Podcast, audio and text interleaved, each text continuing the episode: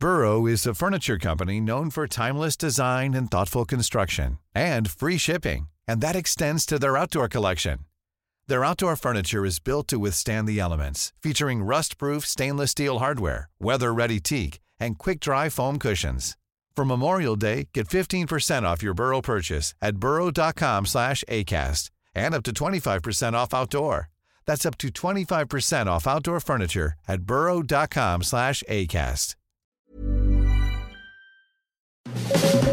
Las claves del mundo. El contexto internacional en Podcast OM.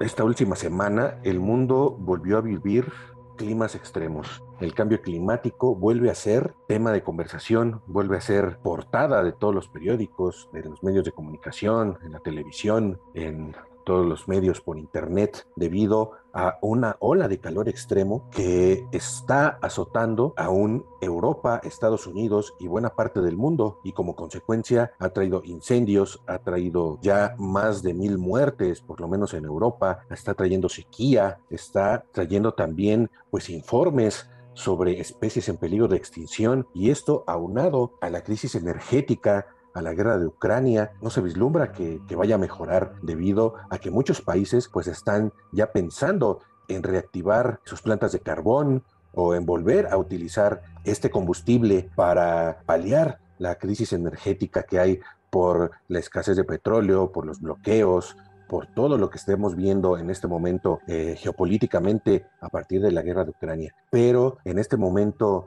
el cambio climático es otra vez algo de lo que merece hablar en este episodio de las claves del mundo. Hola amigos, pues los saludamos otra vez con mucho gusto. Soy Víctor Hugo Rico, editor de la sección de Mundo del Sol de México y me acompaña después de unas merecidas vacaciones nuestro compañero y amigo Yair Soto. Yair, bienvenido. ¿Cómo estás? Hola Víctor, hola a todos. Un placer volver a estar con ustedes compartiendo el micrófono contigo, Vic. Y sí, hoy hablamos de un tema importante que está ocurriendo en todo el mundo, que está afectando no solamente a, los gobiernos, sino pues ahora sí nosotros mismos somos protagonistas de este, esta crisis climática que está sucediendo, las altas temperaturas que en este momento, si bien eh, están viviendo su auge en Europa, pues estamos viendo algunas eh, latigazos en, en, América Latina también, eh, sin ir más lejos en Estados Unidos y en el norte de nuestro país, evidentemente. Y, sí, evidentemente, pues estamos hablando de una situación de una ola, ola de calor en el mundo, una gran cantidad de valores extremos absolutos de temperatura que se están superando eh, durante esta ola de calor eh, que está viviendo principalmente el suroeste de, Europa, eh, que pues están indicando prácticamente, sin lugar a duda, cifras históricas. estamos viviendo récords de temperaturas que no se habían registrado en, en algunos puntos del mundo, como el Reino Unido, como en Francia o España, y ahora pues en términos de intensidad como extensión espacial y duración, eh, se están viviendo estos récords eh, nunca antes registrados en ciertos puntos del mundo, que pues sí es muy importante retomar justamente en tiempos en los que ciertos acuerdos como los acuerdos de París, estos pactos ambientales entre Occidente y otros países afectados por el cambio climático se habían enfocado en tratar de evitar llegar al 1.5 grados centígrados para las próximas décadas, que evidentemente ya no se va a lograr y ahora ya estamos viviendo estas consecuencias graves en las temperaturas, Vic. Así es, Jair. En esta semana que pasó entre el 18 eh, y el pasado viernes 22 de julio, el mundo vivió un fenómeno extremo que en muchos lugares, pues como bien dices, rompió récord. En España, que es la tercera ola de calor que sucedía en este año, pero nunca en su historia habían tenido una como la que sucedió en, la semana pasada, con temperaturas que superaron en algunos momentos los 40 grados y por consiguiente, pues los incendios también fueron los más graves que ha vivido España también en su historia reciente a causa de esta ola de calor. Se habla también de más de mil muertos, según el gobierno español, que ha dejado también estos, estos golpes de calor. Y en ciudades como Londres, por unos días, el pasado miércoles 20 de julio, pues se convirtió en la ciudad más calurosa del mundo en ciertos instantes del día. Tres veces rompió la barrera de los 40 grados, algo inimaginable tal vez para personas que nunca hemos estado en esas partes del mundo. Tenemos esa imagen tal vez de, climas más fríos en Inglaterra, en el norte de Europa. Sin embargo, llegar a 40 grados en Londres, pues fue todo un hito, ¿no? Todo, una, todo un acontecimiento pues que incluso movilizó eh, al gobierno a nivel nacional, eh, ambulancias, servicios de emergencia, hospitales, pedidos a la gente de que no saliera, ¿no? Eh, incluso en el metro de Londres es algo extraño, pues el metro de Londres no está hecho para este tipo de calores, entonces no tenía aire acondicionado. Veíamos imágenes pues de gente prácticamente derritiéndose amontonada dentro del metro. Esas son imágenes inéditas que desgraciadamente se advierten los meteorólogos que van a ser cada vez más comunes. Francia, eh, en Grecia, en Portugal, también se rompieron récords de calor. Eh, los incendios devastaron miles y miles de hectáreas y que siguen actualmente en el momento en que estamos haciendo este podcast, siguen activos y se espera que en esta semana del 24 al 29 de julio, pues continúen estos calores, aunque ya en algunos lugares como Francia empezaron a disminuir,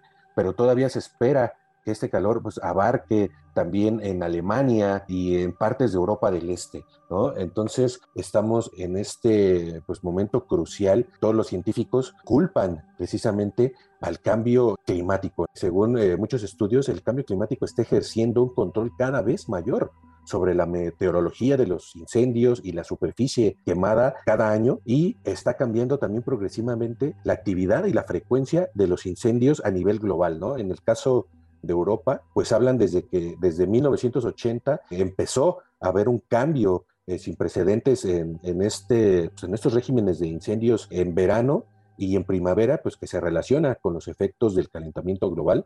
Esto, según eh, una revista científica llamada Scientific Reports, pues está culpando directamente al cambio climático y, eh, vaticina que en las próximas décadas esto va a venir aumentando, ¿no? Se habla de que eh, esta ola de calor sin precedentes va a durar por lo menos hasta el 2060, ¿no? Todavía tenemos por lo menos 40 años para seguirnos preocupando por este tipo de fenómenos, ¿no? Y pues Europa no es la única zona donde está ocurriendo esto. En Estados Unidos, las altas temperaturas pues están causando eh, alarma, eh, por lo menos en 26 estados, ya ocasionaron que los estados declararan, declararan el alerta y pues estas eh, afectan por lo menos a 150 millones de personas en Estados Unidos y también esta semana que pasamos se vivieron récords de temperatura. Por ejemplo, en Oklahoma se llegó a los 42 grados centígrados, ¿no? Ni siquiera en ciudades que nosotros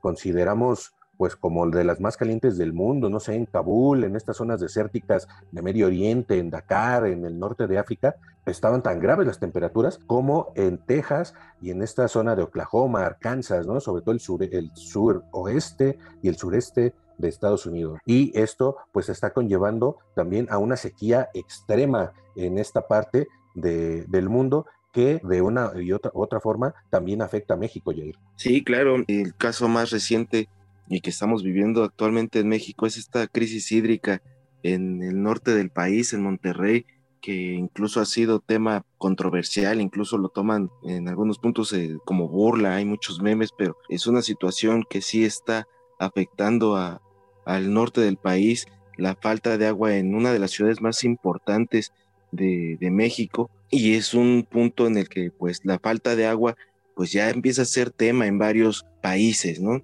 Más allá de Monterrey también hemos hablado de la falta de agua en California, una de las zonas más populosas de Estados Unidos, eh, que también ya viven un estrés hídrico eh, considerable y, este fenómeno pues también se está eh, viviendo en otros países.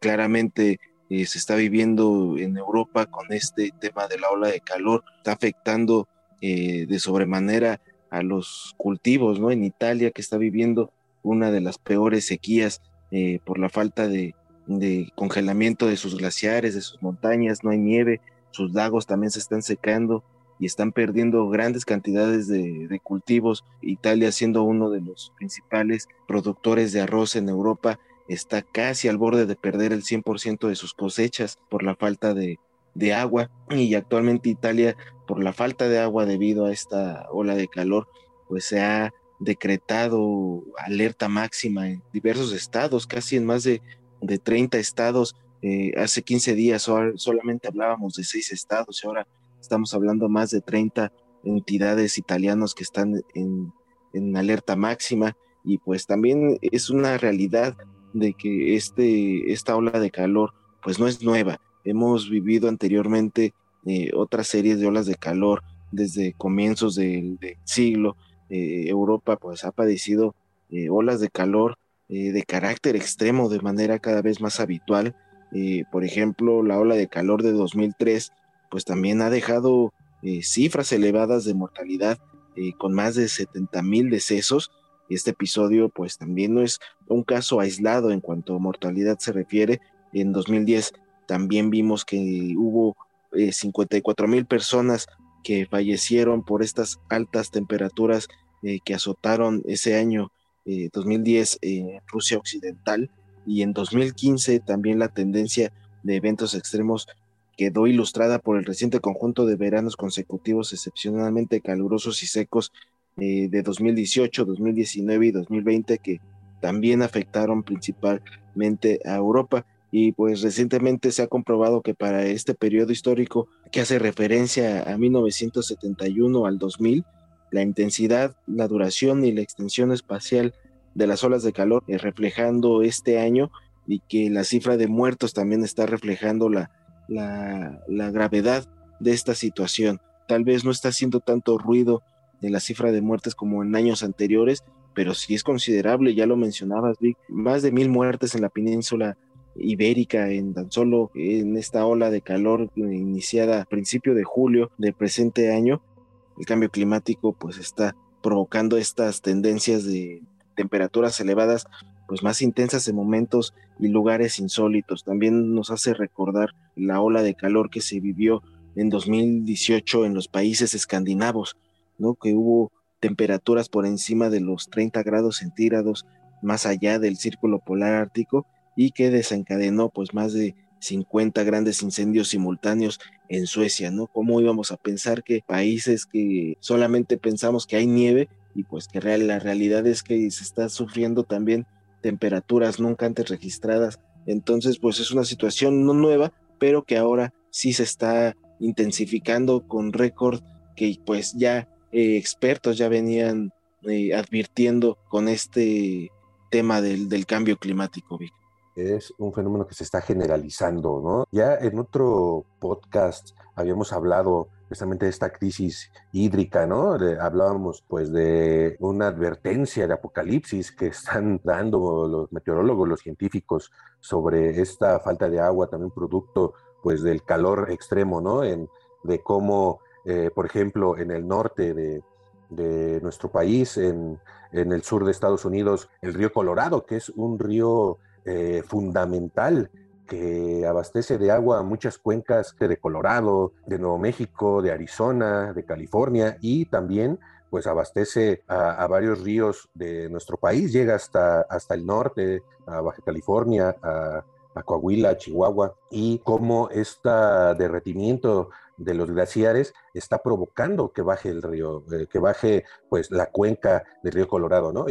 Y, pensaría uno que pues si se derriten los ríos habría más agua, ¿no? Lo que pasa que antes de llegar al río pues empieza a evaporar precisamente por estos calores extremos, entonces esta agua nunca termina de llegar a, toda esta cuenca y está provocando sequía, falta de agua lo que está viviendo actualmente Monterrey, por ejemplo, o más recientemente la ciudad de Los Ángeles. La ciudad de Los Ángeles ya entró en fase 3 de contingencia por eh, falta de agua y esto pues ha hecho que surja por allá una inédita policía del agua, ¿no? Esta, esta policía, el Departamento de Agua y Energía del condado de Los Ángeles tuvo que activar esta especie de policía, o sea, unos vigilantes que prácticamente recorren la ciudad y cada charco que pueden ver en la calle se detienen y ven de dónde proviene, ¿no? Entonces ya eh, hay incluso un nivel de multas para la gente que no cumpla con todas las restricciones que hay en este momento en esta área de Los Ángeles. Por ejemplo, es muy conocido toda esta zona por sus grandes jardines que tienen en las casas,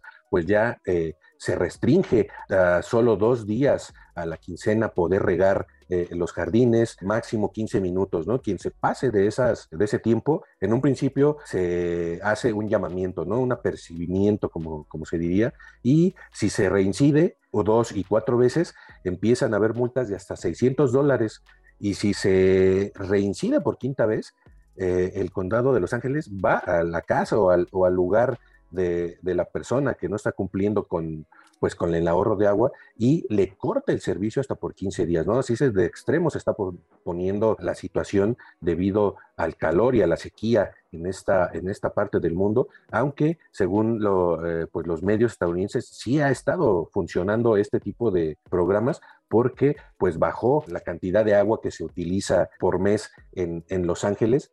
Estamos ya llegando a este nivel de emergencia a nivel mundial. Eh, también en esta semana la Organización Meteorológica Mundial lanzó un informe sobre América Latina donde habla de que precisamente esta mega sequía por el cambio climático y la deforestación pues se va a agudizar en todo el subcontinente, ¿no? Este informe se llama El estado del clima en América Latina y el Caribe, que fue presentado ya eh, en Colombia, está alertando de las de las repercusiones que van a tener los fenómenos meteorológicos extremos en los ecosistemas, en la seguridad alimentaria, que ahora está también eh, pues en boca de todos por en muchos aspectos por la guerra en Ucrania que está impidiendo el, pues el transporte de alimentos, eh, también la seguridad hídrica, la, salud de las personas y la lucha contra la pobreza. Todo eso implica el cambio climático. No solo es una cuestión de falta de agua, también es en la alimentación, en la lucha contra la pobreza, en la migración también, ¿no? Eh, según este informe, dice, desafortunadamente se prevé un agravamiento de los impactos en la región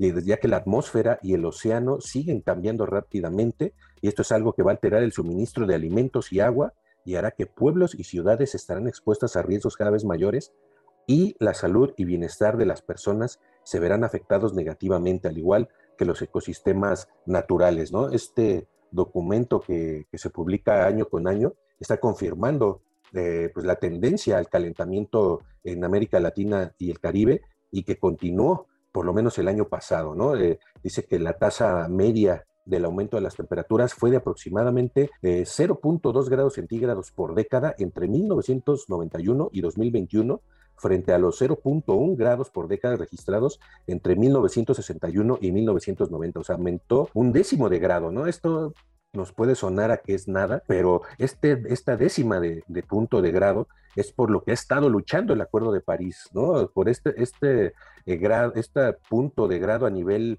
eh, global es, es fundamental para cumplir o para no poder cumplir con, estos, eh, con estas metas climáticas y que pues por lo que vemos va a ser muy difícil llegar como se tiene programado para el 2030, ¿no? El informe también añade que los glaciares andinos han perdido más del 30% de su superficie en menos de 50 años y la megasequía que está también azotando la zona central de Chile, por, por ejemplo, es eh, la, peor del último milenio, ¿no? La sequía en Chile también es un problema que está causando que pues la, por lo menos la capital y las principales ciudades chilenas estén ya pensando en racionar el agua, ¿no? A ese nivel estamos llegando y eh, esto pues va también a, repercutir en que los huracanes, se espera que las temporadas de huracanes sean cada vez más fuertes y que las, la deforestación, la pérdida de, selva tropical por incendios siga creciendo, ¿no? Esto también es parte de, este pues, informe nada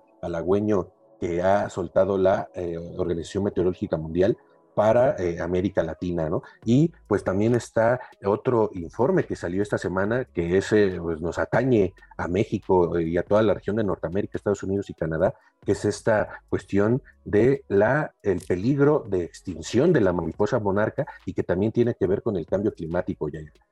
Sí, efectivamente, vi que en, julio salió este informe de la Unión Internacional para la Conservación de la Naturaleza que presentó esta actualización de la lista roja de especies amenazadas y en la que ya eh, eh, puso en esta lista a la mariposa monarca y aparece en esta categoría de en peligro eh, lo que indica que la migración de esta especie enfrenta actualmente un riesgo alto de extinción en vida silvestre y esto es producto de la destrucción de su hábitat y obviamente el tema del cambio climático. Estas dos últimas eh, décadas, la población de las mariposas migratorias del este de Norteamérica pues se ha disminuido en más del 80%. Estas son cifras presentadas por los ambientalistas del Fondo Mundial para la Naturaleza y esto eh, también es un producto eh, de factores como el cambio en el uso del suelo que degrada los ecosistemas terrestres en Norteamérica, el uso de herbicidas en los sitios de reproducción de Estados Unidos y también por la degradación de los bosques de invernación en México, precisamente en Michoacán, estado donde se ha convertido en la capital de refugio de estas eh, emblemáticas mariposas eh, eh, en México.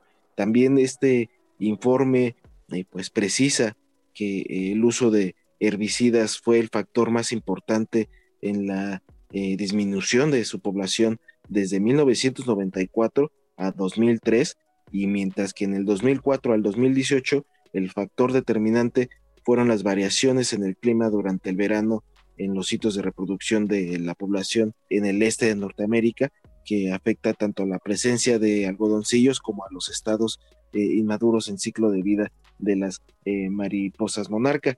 Y en el caso de México, pues la presencia de esta mariposa que emigra desde Canadá y Estados Unidos prácticamente viene a pasar acá México el invierno en los bosques de la reserva de la biosfera mariposa monarca en Michoacán y ha descendido drásticamente desde la temporada 96-97. Y bueno, este informe también nos habla de que la ocupación que alcanzó eh, la mariposa monarca fue incluso de 18.19 hectáreas de bosque. Actualmente en el periodo de invernación de 2021 a 2022 se redujo hasta el 2.84 eh, hectáreas.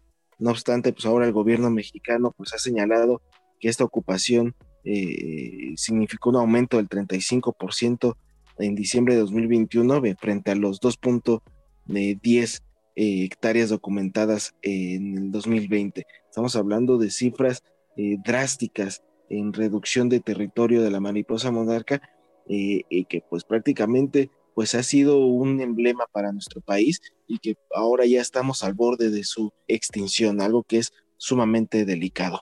Este informe habla de que en, dos décadas eh, las mariposas migratorias se ha eh, reducido en 86%.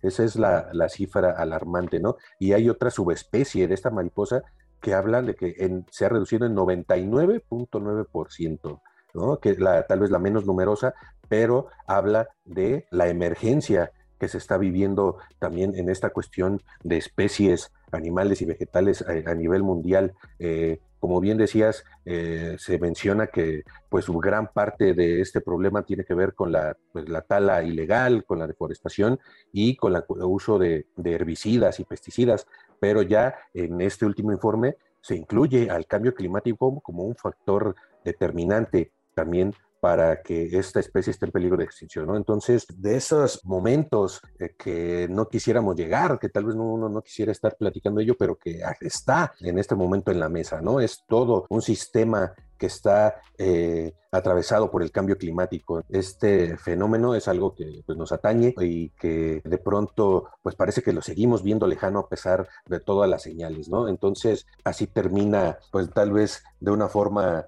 no muy positiva, pero pues que nos, que nos sirve para darnos cuenta del territorio que estamos pisando y pues del peligro que corremos todos los habitantes de este planeta, ¿no? De algunos menos, algunos más, pero al final a todos nos eh, empieza cada vez a, llegar más eh, la lumbre, eh, se nos va acercando más el fuego y se nos va acercando más estos fenómenos climáticos extremos.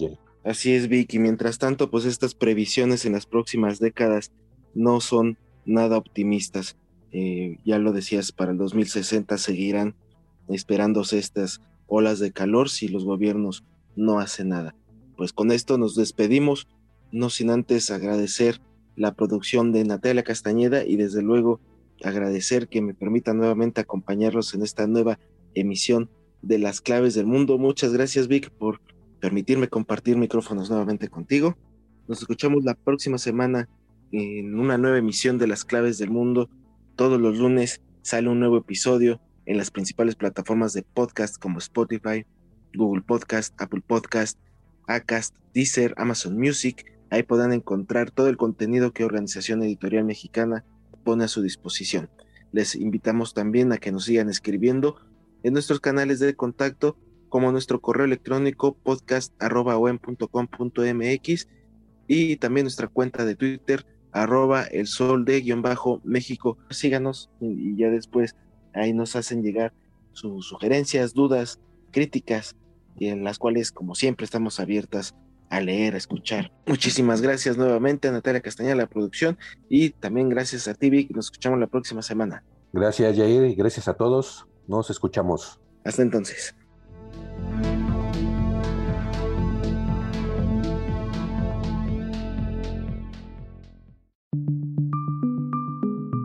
Es una producción de la Organización Editorial Mexicana.